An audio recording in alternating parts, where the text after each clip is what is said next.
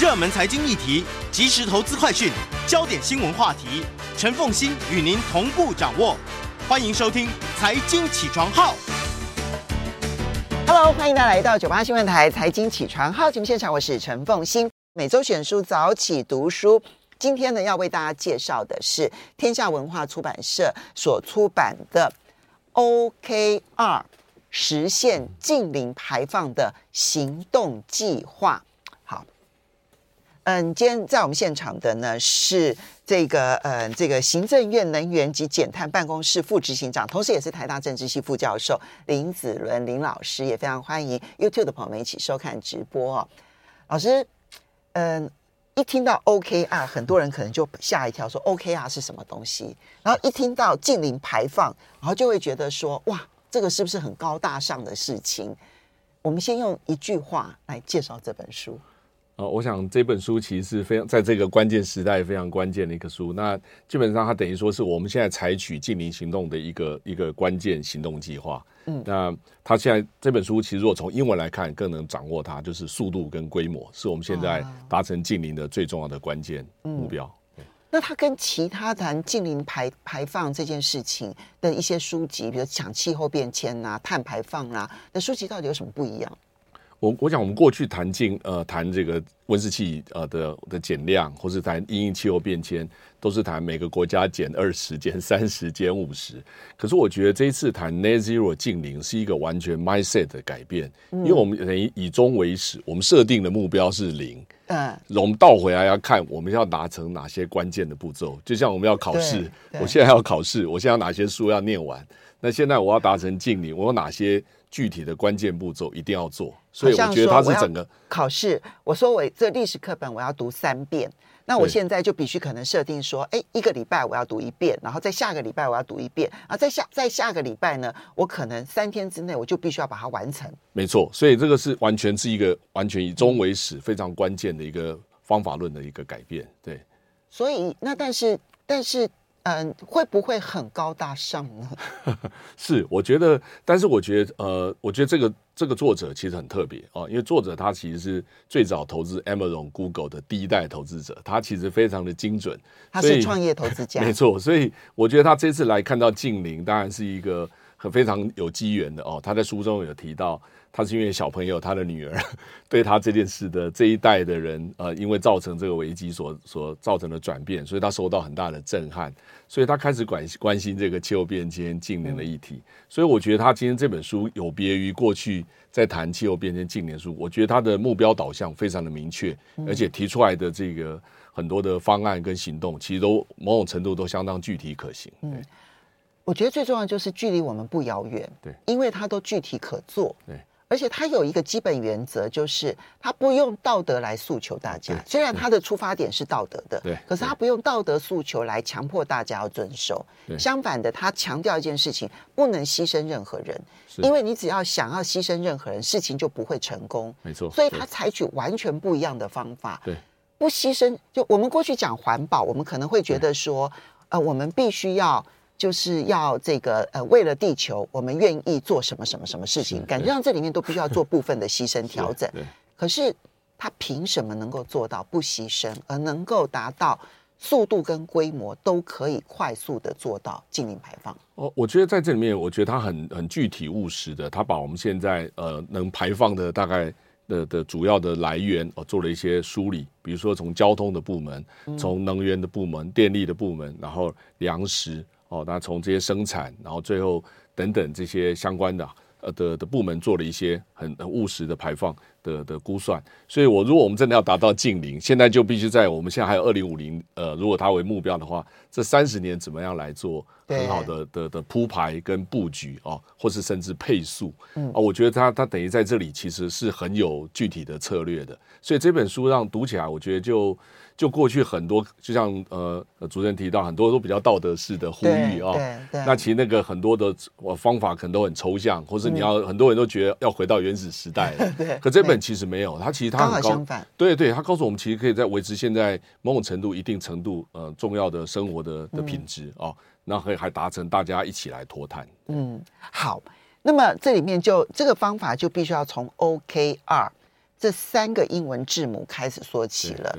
OKR 是什么？其实虽然我介绍过这本书，不过不过老师你跟我们解释一下好了。OKR 其实它现在在矽谷啊的科技公司当中是一个非常流行的一种做法。我知道有很多的外资企业呢来台湾，其实都在执行 OKR。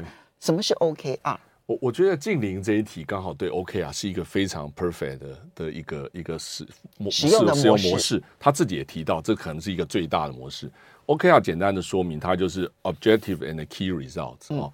那如果翻成中文，就是目标跟关键结果。所以重点其实 OKR 分成两组字母，一个是 O，一个是 KR。对，嗯、那那从净零来看，我觉得这是很多很多公司常常设定什么创业的目标，嗯、呃，获利的目标，它其实不容易设定。可净零这一题刚好它很清楚，它就是把我们现在的温室气体的排放，大气温室气排放降回零啊、哦。所以零回来来看，我们到底是哪里是一个。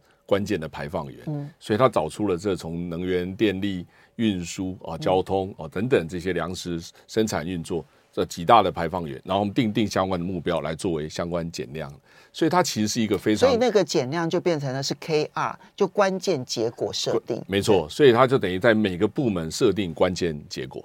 啊，比如说我们在电力部门，在在能源部门，在交通部门，在运输，然后在粮食等等，要设定怎样的结果，所以它变成是一个非常清楚的一个 roadmap。哦，它等于可以具体执行的关键步骤，然后在每个步骤里面再设定细部的行动计划跟目标。所以我觉得净零刚好是一个非常好的一个在实现 OKR 的一个一个战略方案。对，而且因为呢，他是一个投资者，所以呢，他然后经营这一个题目。应该有超过二十年的时间，对，因为他讲说他被启发，就女儿强迫 他要去注意这件事情，是从高尔发表那一篇不愿面对的真相纪录片开始。那那个纪录片是二十年前的事情了，对，Inconvenient Truth，对对对对，二十年，所以他应该就投入这一个领域里头二十年，而且他有实际投资的，对。对，他实际投资了这一些可以带动整个的近零排放这件事情成功的一些公司。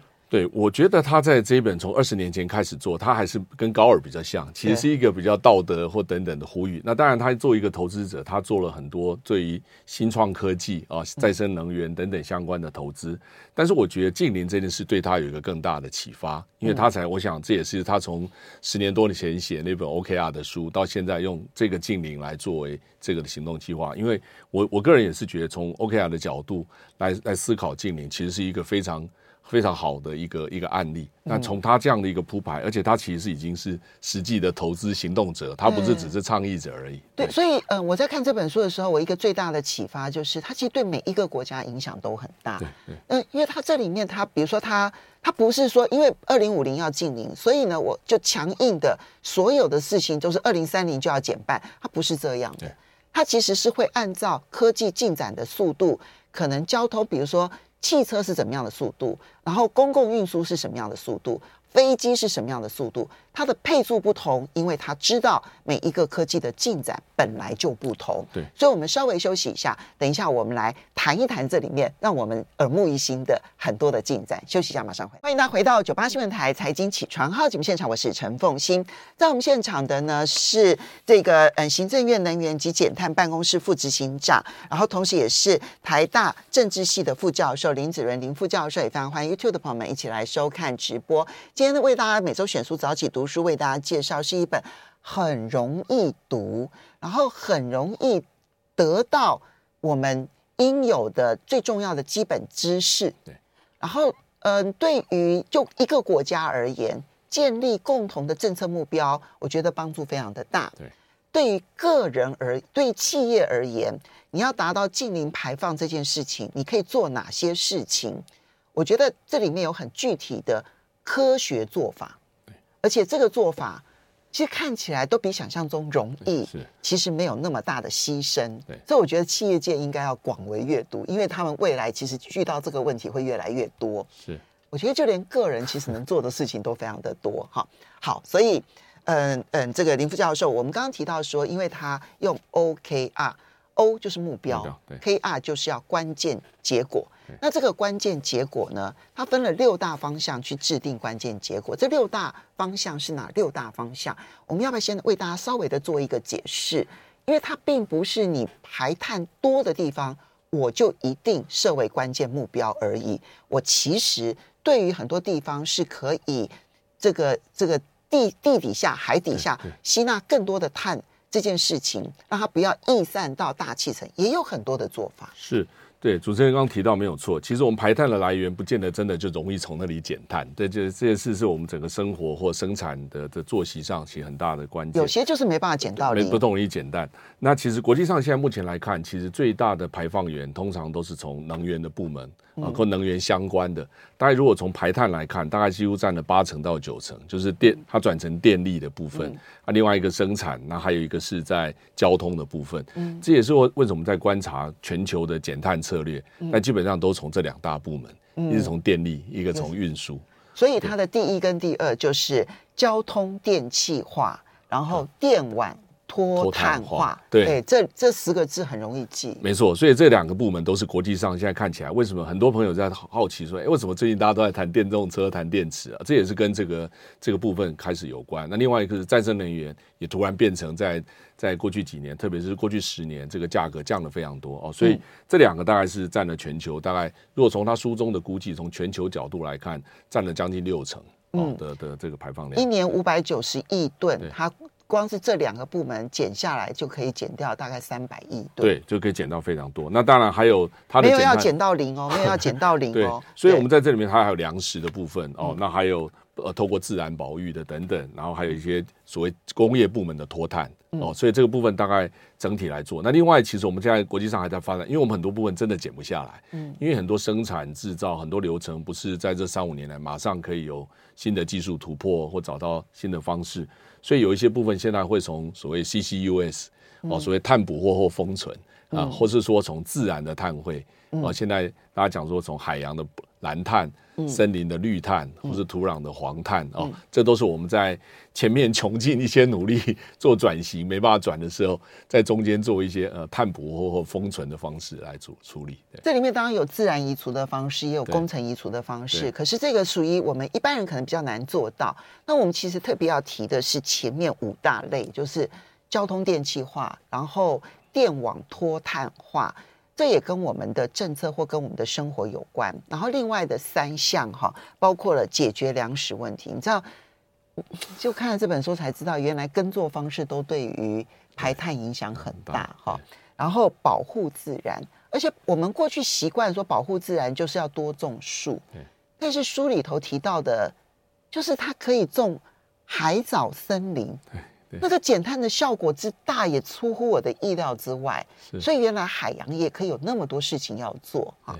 然后第第五个是净化工业哈，那这个就是我们嗯包当钢铁、水泥这这些行业可能最重要。我们先从交通电气化开始，还有交通电气化跟电网脱碳化，它有没有哪一些做法是让你觉得耳目一新？因为你在这个领域里头这么久的时间，它有没有让你特别觉得创新的做法？哦，我觉得交通的这个部分其实看起来，因为食衣住行啊，但是特别这个行，它是非常关键，也它又是重要的排碳，也是，所以呃，全球大概都以这个部分最最大的关键。嗯、那我觉得在最近这几年，大家都看到重要的进展，从大家熟悉的 Tesla 哦，它在电池上这个储能这个部分的突破，事实上从二零一九年的诺贝尔化学奖就颁给储能。他说：“人类如果真的要脱碳啊，储能这件事是一个锂电池的发明啊，是一个非常重要的一个突破。所以也因为锂电池，我想在书里面也提到了，因为这个锂电池的电池的这个效能突突破哦，因为美国或是很多国家地大物博，它必须那个承载比较长的里程，所以台湾过去一直有所谓里程焦虑哦，怕电动车的充电或是呃电动摩托车的充电，所以这个部分当电池的呃这个。”密度或能量它提高之后，那效能提高，这变成是一个解决这非常大的一个关键。嗯，好，那而且我觉得他在书里面也非常有策略的提到，我们要先从公共运输开始哦，从巴士开始。对，对我觉得他很好玩啊！你看，我们讲了，就是说他对于每一样的这个工具所设定的 KR 的时间点是不一样的。对，比如说哈，同样是汽车，对，对不对？哈，他对于轿车，他的建议就是。在二零三零年之前，全世界所所所生产出来的汽车，每两辆就要有一辆是电动车。对，啊，这是轿车的部分。二零三零年是二分之一必须是电动车，对不对？好，但是他对于巴士跟卡车他就认为二零二五年前所有的新购是百分之百哦，还不是二分之一哦。所有的新购巴士都必须是电动车。二零三零年前，全球售出的中型货车跟重型卡车里面必须百分之三十是零碳排放。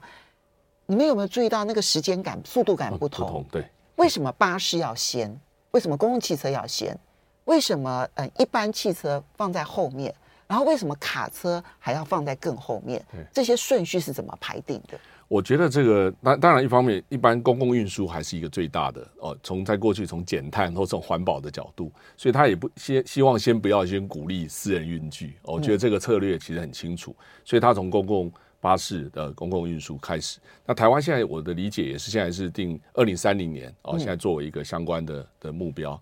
那国际上怎样的目标呢？就是二零，我们现在说二，基本上是百分之百，希望路上的巴士都是都是电动，路上的公共汽车都是百分之百，全部都是电动电动车。对，台湾是设定二十三年，是比这个晚了一点点啊。但是我讲国际上现在各国都还有他自己的考量，各国的目标来来做相关的配速。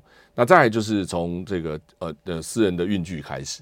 那最后才是他谈到的，呃，现在还有货车等等这些，其实比较难转型，因为他们需要比较强的动力跟能量。嗯，所以这个部分其实除了电气化，现在国际上也在谈，还有氢能，嗯，而用氢能的方式来，所以我觉得它的这个节奏的配速其实是很、很、很有节奏感的。我觉得他特别选用这个公共汽车，当然不是指那个客运而已哦。对。也包括了，比如说社区社区巴士，对对，然后比如说那个嗯学校的这个这个巴士在美国，对啊学学校的巴士，我们在台湾也有一些私人学校学校，通通都是，甚至于游览车。对，它的理由很简单哦，我觉我觉得除了刚刚讲说说它可能是最重要的啊，就运输量很大，还有一个很大的原因，因为它定点，对，它就是在就是从 A 点跑到 B 点，然后 B 点就回到了 A 点。它跟一般汽车要跑来跑去、跑来跑去，我找不到充电站的时候很焦虑 是不一样的。是，那你公共汽车你是可以回到你的原点来充电的。嗯，啊。可是他要做到这件事情，他并不是要牺牲客运公司。他会告诉大家说，他们要投资创新，让这个电动车跟燃油车达到同样的性价比。对。因为有了这个前提，才能够要求公共汽车做到这件事情。嗯，对，我觉得这很具体。是，对，我觉得行政院也应该要订定一些指标。哎，哦，现在其实是有二零三零年这个公共公共运输的目标。那当然就，就呃私人运具而言，现在是定到二零四零年。哦，当然它需要一些调整期。嗯、那不过讲，我觉得台湾的很多公司都已经跳下来，包含台达、华那个。红海哦等等，我觉得都已经在这部分，其实我都已经取得某些国际上领先的一些效果。对，好，这个是属于交通电气化的部分。而在电网脱碳目标的部分，有没有让你耳目一新的项目？我觉得当然在电网脱碳，当然国际上最谈最多一定是再生能源啊、哦，因为再生能源绝对是最大的关键的脱碳。其实从国际上，从 IEA 的报告到它大概基本上到二零五零年，或甚至台湾二零三零年。呃，这个二零五零年现在呃的相关的设定，再生能源都是绝对是最大的关键。那我觉得这本书其实提出了，它有些目前在美国已经有开始的一些模式，它其实也跟运具有连接。他说一台车的这个电这个电池，其实可以可以让你的这个家户可以充电。所以现在再生能源已经不再是大家在谈呃风光、水利、这个海洋能或等等这些再生能源的扩大化，这当然是非常关键。怎么扩大化技术的精进？然后到处的这个它的效率可以提升啊、哦，那特别是离岸风电越来越大只，他也提到了啊、哦，现在八 mega 瓦可能都已经到上百公尺的这个高度，所以我觉得他提到很特别，是我们未来家庭跟运输还有这个电力系统可能会结合在一起。哦，就是我们的嗯电动车的电池本身就变成了一个储能设备，是对，那未来我们可能我们过去是消费者。现在可能会会变成好像一个叫 prosumer 这种类似呃呃的产销的消费者，每个人也都可以售电哦等等，所以它会变成一个非常有趣的一个一个一个一个系统。嗯，当然它这里面有有一些细节的这个具体目标哈，我觉得我相信每一个国家都可以根据他们的能源这个这个生产的方式然后来决定。不过这里面有几个我觉得比较有趣的，比如说甲烷的排放，是。它现在呢要去。他已经投资了一家公司，然后这家公司呢有一个要发射卫星，然后从太空中呢去监测，专门监测每一个可能会排放甲烷的地方，然后看他们有没有甲烷外泄，是，然后就要及时的通知。当然，台湾不生产天然气，对，对，可是我们有没有这样子的一个外泄地区？我觉得这个也是我们可以开始，至少我们也许不需要用卫星，但是我们附近的监测的这个功能恐怕是必要的。我们稍微休息一下，马上回来节目现场了。欢迎大家回到九八新闻台财经起床号节目现场，我是陈凤欣。在我们现场的是行政院能源与减碳办公室副执行长，也是台湾大学政治系副教授林子伦林副教授。今天每周选书早起读书为大家介绍的是天下文化出版社所出版的《OKR 实现近零排放的行动计划》。好，那么呃，副执行长，我们刚刚所提到的所有跟这个交通啊，或者是能源呐、啊。有关的排碳，我觉得都还比较是我们平常理解的。对啊，对。当然，其中有一个是我真的可以提一下，就是说，我觉得我们所有人都可以做得到。他提到一点，就是说，不要用瓦斯炉，不要用明火，用 IH 电磁炉。哈，那它的原因，因为因为除了瓦斯可能会外泄甲烷之外，哈，很重要的原因是因为燃嗯这个燃烧的时候，它同时也会排碳。对，啊。所以它有两层碳排啊，那但是呢，IH 的电磁炉如果在我们电网的脱碳做好的情况之下，它就等于是接近零碳。没错。最重要的是，它里面提到了是有一家米其林的这个大厨的的的的的餐厅，他们所使用的 IH 电磁炉，其实效果已经比明火还要来得好了。是。我觉得这个会对台湾或传统我们这个的饮食或这个烹烹饪，其实会产生很大的挑战。这是 mindset 的问，就心态要调整。我我现在想要去找出真的可以做到这，就是真的炒菜用 iha 电磁炉还可以做得很好。我想要找出这个工具出来，我就想要推广它。对对，现在这个当然一个。电气化绝对是一个在当谈呃减碳非常重要。那那当然饮食的习惯。对。那现在另外一个是在这里有一些碳中和的这些产品燃料出来。我讲他在作者也提到了。没错。像台湾现在最近也有一些碳中和的天然气的进口。所以如果真的在短期内还没办法完全改成这个 IH 炉的电磁炉，那我们希望我们燃烧的天然气是一个碳中和的。哦，这是另外一个概念。嗯、是啦，但是它它终究距离净零目标还是还是它是一个呃过渡型的一个产品。对，没错。好，这里面反而就很少谈天然气。没错。对，因为我相信对他来讲，走天然气是走了一个弯道，而且不见得会对于做这目标是有帮助。这个这个后续以后再跟大家谈。没错。不过呢，我们再来谈的是解决粮食问题跟保护自然。Yep. 这两项哈的很多的这个目标。都让我耳目一新。老师要不要提一下？我我觉得在这里面，呃粮食绝对是我们在谈这个减减碳里面非常重要。我们通常谈会是粮食、能源、饮水哦，这三个是我们在面对气候变迁，因为这是基本基本需求啊。所以粮食，我觉得在这里面，他特别提到的是土壤。在这里面非常重要的角色。其实我们过去以为，我们我们的土土土地的这个劣化已经造成很大的危机。好，那怎么样去保持土壤？国际上有一个千分之四的倡议，也是来保持土壤，哦，可以减少排碳。另外一个意思？千分之四？他说，我其实我们现在只要把把千分之四的土壤顾好，顾呃就是把它照顾好。其实就可以解决很多排碳的问题。就地球上面千分之四的土土壤的面积，嗯，其实就可以照顾的这个减碳的问题。就像这本书提到的，其实我们土壤的这个劣化的劣质化，其实造成很多的排碳问题。我过去不知道说，因为我们耕作的时候一定要犁田嘛，对不对？好，那我觉得这个是很自然的一个做法啊。对。但是呢，作者告诉我们说，光是犁，因为土壤是。这个聚集碳很重要的一个界面的一个介质，对，那我们光是翻土这个行为，就会让土壤里头的碳排出来。对，所以要改变耕作方式这件事情，其实对于减碳很重要。我过去连想都没有想过这种事。对，国际上很多倡议就是说，把碳留在地下，这个地上，其实就是这个概念。其实从土壤表层到地底下的这个挖这个化石燃料出来，其实都是一样。所以我们改变很多的耕作方式。但这本书它是用稻稻米来做，因为稻米大概在全球一将近有三十亿人口，嗯，大概或是更高的比例，可能是跟这有关。那如果这个稻米这个的种植，过去其实有很多人在尝试比较不要用那么多水，对。或是不要这么多这种用比较有机或是其他的方式来降低碳排。但我觉得他提的非常的具体哦。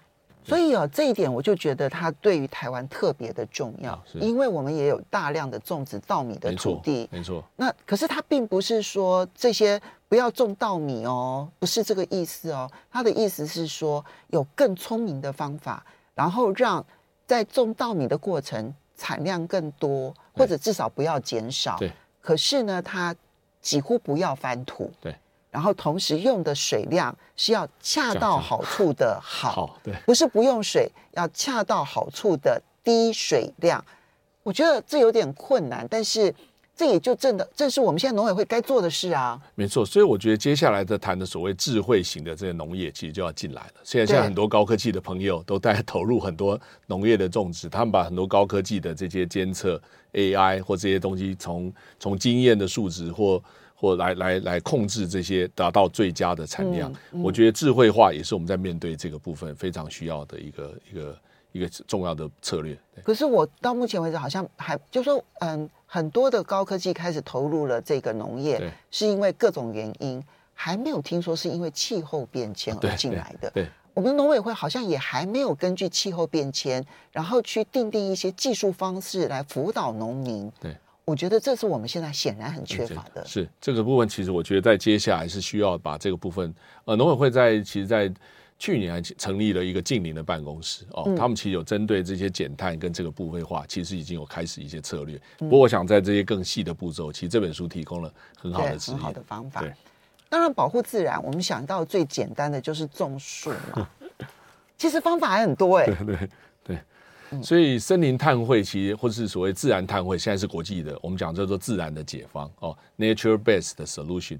这其实在这本书也刚好呼应了这个部分。过去只有保护森林啊，但是现在其实海洋也是。嗯，土壤也是哦，这个都是我们现在在必须来处理。那海洋特别，刚刚你也提到海藻，跟大家介绍一下。对，因为我们刚刚在广告时间聊到海藻这个方法，跟大家介绍一下吧。我在国际上现在在谈的，其实非常有潜有潜力的，就叫 blue carbon。过去谈森林是讲绿碳啊，green 的 carbon，现在是谈海洋，叫做 blue carbon。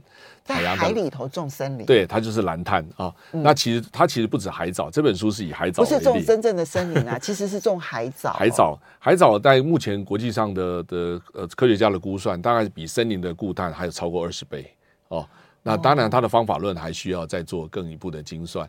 但是换句话说，呃，现在很多企业想要去。去去在种森林哦，植树，其实这都好事了哦。嗯、但是地狭人稠，不是每个地方都可以做这件事。嗯、在台湾，其实或国际上，现在其实地球的面积有百分之七十是海洋。对对，所以其实是有非常大的潜力哦，在。海洋的空间资源上，把这海藻呃来，或者还有其他不止海藻，其实现在大家也在实验其他的海洋的生物，其实至少已经成功的是海藻。对对对，那而且这里面还提到了海藻的种植方式已经出来了。是是，嗯、台湾过去其实有有那个台泥他们在种绿藻。哦，哦 那它因为绿藻这个东西可以对生，它们变成一个很好的生计跟健康的。其实这里面讲海藻的部分也是可以收成的。一样对，那当时那个是因为量比较少，但这个是需要 scale，、嗯、就是要大规模来做。嗯，所以我在想说，这就是嗯政府跟民间可以合作的地方，政府去政府要找出合理的可以种海洋森林的地方。对，因为这个地方一定不是民间能够找得到的。Yeah. 一定要由政府，然后协助了这些专家学者里面，可能找出最不影响航道、最不影响渔民，而且甚至于对渔民会有帮助，因为你的海藻种得多，渔获量会增加，附近的渔获量会增加，但是海藻本身的这个区域。